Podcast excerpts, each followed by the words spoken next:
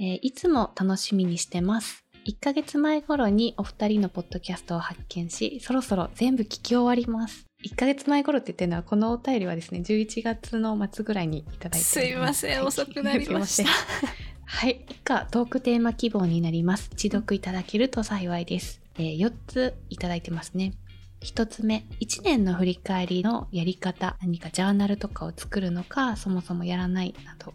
2つ目が、来年の目標の立て方。そして3つ目が年末年始の過ごし方。そして4つ目がブラックフライデー初売りセールで狙ってるものですね。お二人が紹介した購入品も全部 Amazon でチェックしています。今後とも放送楽しみにしてます。というメッセージいただいてます。ありがと嬉うしごいざいます。ありがたいね本当にすみません遅くなってしまってお返事もねでこのねテーマのうち今日は、まあその1つ目から3つ目年末年始の過ごし方とかあうんとは1年の振り返り、新しい年の目標の立て方あたりに触れようとはい思います、あの4つ目にいただいてるブラックフライデーで狙うものみたいなのは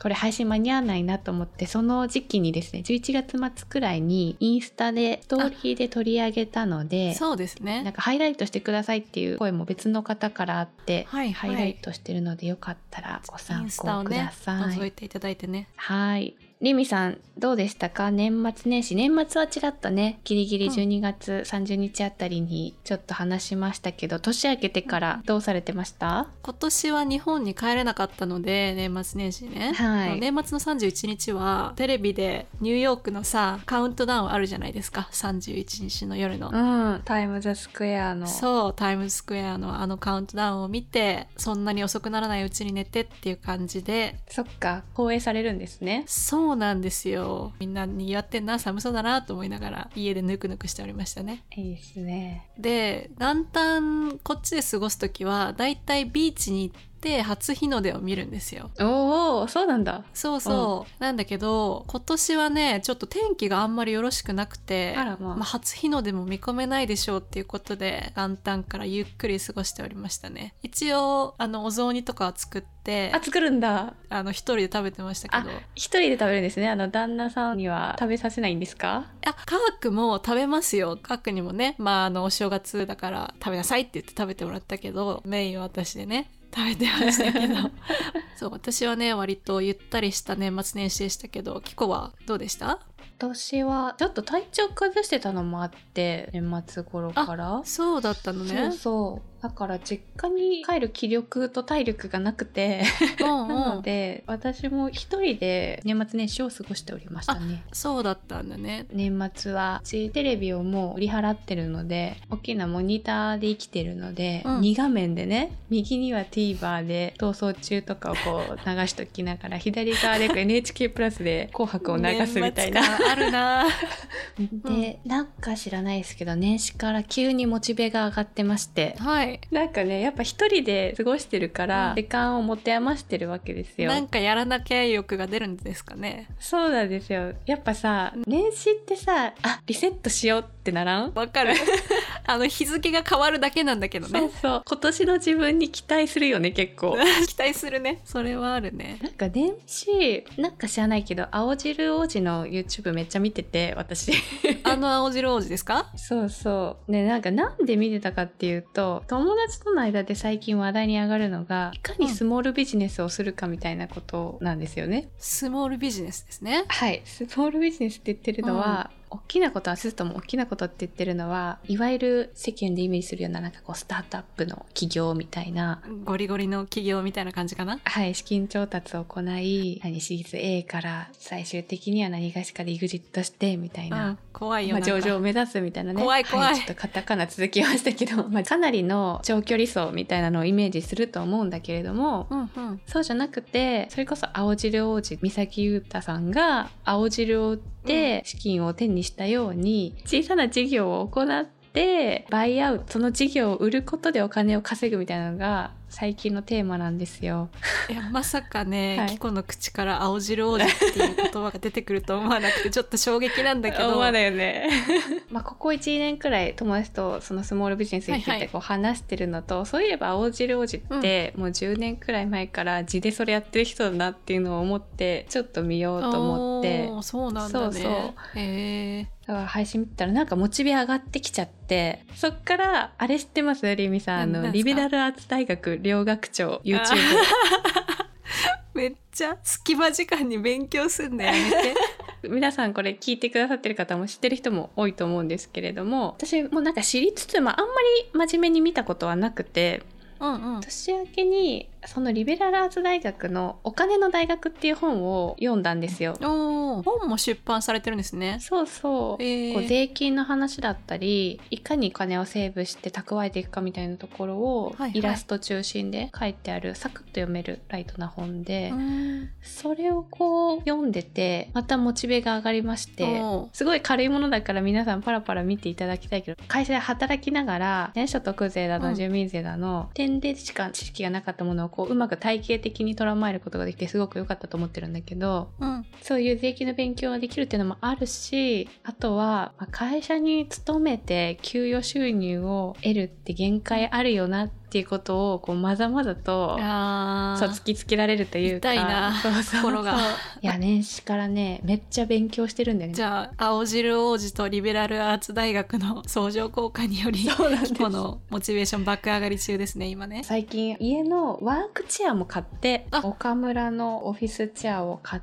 ていいあらねそれもあってねモチベが上がってるんですよねいいですねなので、まあ、そんな感じで年末年始の過ごし方はそんな感じですね、うで年始も目標は特にこれといって立ててはいないんだけれども達成したこととかをノートに今1ページくらいでこう記していくみたいなそのをうなんだ年始から続けてる感じですね2日に一遍3日に一遍くらい、うん、なんか去年の今頃もそんな話をした気がするんですよねなんかあーすごい目標を立てられてたようなイメージがあるんですけど覚えてるかな私もちょっともうぼんやりしか覚えてないんだけど自分が立てた目標すらも覚えてないぐらいなんだけどあったよねか言っ私てたあよねのどっかの配信で今年の目標は毎日食後2回フロスするとか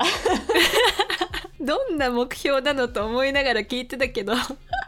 どうでしたできましたそれちゃんとちゃんとフロスしてました、ま見るわけがないもうこの目標あ、気づいた時にねもちろんやるぐらいそうでなんですよあれなんじゃないのキコのことだからさ、うんしっかり帝国に何時何分にこうフロスするとかじゃないんだやばいよそういうねのやりかねなキいなコのことだからっていうその枕言葉も違うしなリミは目標とか立てる派ですかいやー私去年どうだったっけ覚えてないけど今年はとりあえず立ててないですね私大きな目標を立てたところでそれ絶対忘れちゃうんでそれなそう目標立てるとしたらだいたい週ごとぐらいが限界かな私の性格的にそうだよねこの週にやるべきこととか達成したいことをちょっとノーションのところにまとめとくぐらいかななんか去年立てた目標をさ眺めてるんだけど、うんうんまあ、でも確かに一個一個を達成したかと言われたらそうじゃないんだけど、うんこの意識のもと動いてたなっていうのはあるよねそれはあると思うやっぱ明文化することで良かったなとは思いますねあの全然あれですよ毎日食後2回フロスするは本当ネタです からねネタねあのそうだね真面目な目標の方は喋ってるんだけどそうこの人は何を言ってるんだってそれそっ か言っとかないとそうだね 歯を大事にすることをそんなに熱く語るかねあ そうだあそうだ思い出したノーションにまとめてたんだこの人そうだそうだ ね、いやー、まあ、みたいな感じなんでうんまあそんなね私たちは目標という目標をしっかり立てるタイプではないですし何そうかだねジャーナルとかをつけてるわけでもない、えリミなんかさキコとリミ始めた頃さバレットジャーナルやってますみたいに出なかったっけつけてました最初の頃はねノートうとんペンで、ブレッドジャーナルで書いてましたね、うんうんうんいろいろでもいやーもう持ち歩いたりするのも大変だしなっていうこといでやそうなんだよねそうそれを持ってない時に何か書き留めたい時とかもあるからわかるそのフラストレーションがあっていやこれもう全部いいや Google 上でっていう風になってなるよね Google とか Notion とかねいやめっちそうゃわかるなんかそのさ私も薄めのノートとかにして持ち歩こうと思ってても、うんなんか荷物を減らしたい時にノートを省いてしそうなまんっだてうわ今日こそが来たかったのに、ああ今ここで欠けちゃったからもうモチベ下がったわとかなるしそうで一方で数年前まで私結構 iPad をしっかり利用してたのね、うん iPad 上でメモを取ったりとかそれこそジャーナルっぽいのをちょっとさフォーマット作ったりして自分で手書きで書き込んでたりしたんだけど、iPad も iPad で重たいからさ持たなくなるんだよね私絶対カフェとか行く時ってパソコンを持ち歩いてるから確かにでねでもパソコンでそういうさいろいろ記録つけるってあんま振り返ろうと思わないんだよね、一回書いて満足しちゃうっていうか思わないねパラパラ見るがないもんね、うんないない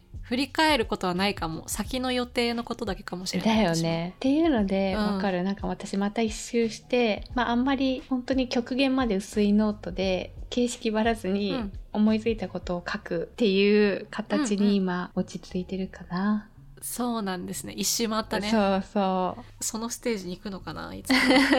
ねなんか模索しちゃうよね、うなんかその形から入りたい とかあるようんすね,、うんわかるわかるまあじゃああれだねお互い、うん特に大きな目標は立てず、はいっていう感じなのかな、はい、あでもね一個私大きな目標あるんだよね、フロスじゃないよね、うん違うよねアマル・クルーニーって知ってるリミうん全然知らないですえっとね今はジョージ・クルーニーの奥さんなんだけど、あーはいはいはいわかりましたわかりました、はい国際派の弁護士の方でめちゃくちゃ知性にあふれていて、はいはいかっこいいよね外うん見的に美しいとかももちろんあるんだけど、もう内面からたっぷり自信とともにあふれる美しさもある、今多分40歳くらいになる方がいらっしゃるんですよ。はいいはいや私もう今その人を待ち受けにしててロールモデルになっちゃってるじゃんキいコのやも本当に全然ね彼女はもう弁護士さんですし、はいキャリアの凄さといったらみたいな目指そうとしているかと言われると全くそうではないんだけれども、10年後こんな感じでうんもう自分がこう成し遂げてきたことによる自信で美しくありたいなっていう刺激をすごくもらっそうてっなんだていうね10年後にアマルクルーニーになるみたいな目標は立てましたね。あじゃあそれが目標ということでではい10年後ね果たしてキコはアマル・クルーニーさんになっているのかはっていいうのをこのポッドキャストで検証しましょうその時または、はいい何言ってんだかはい。はい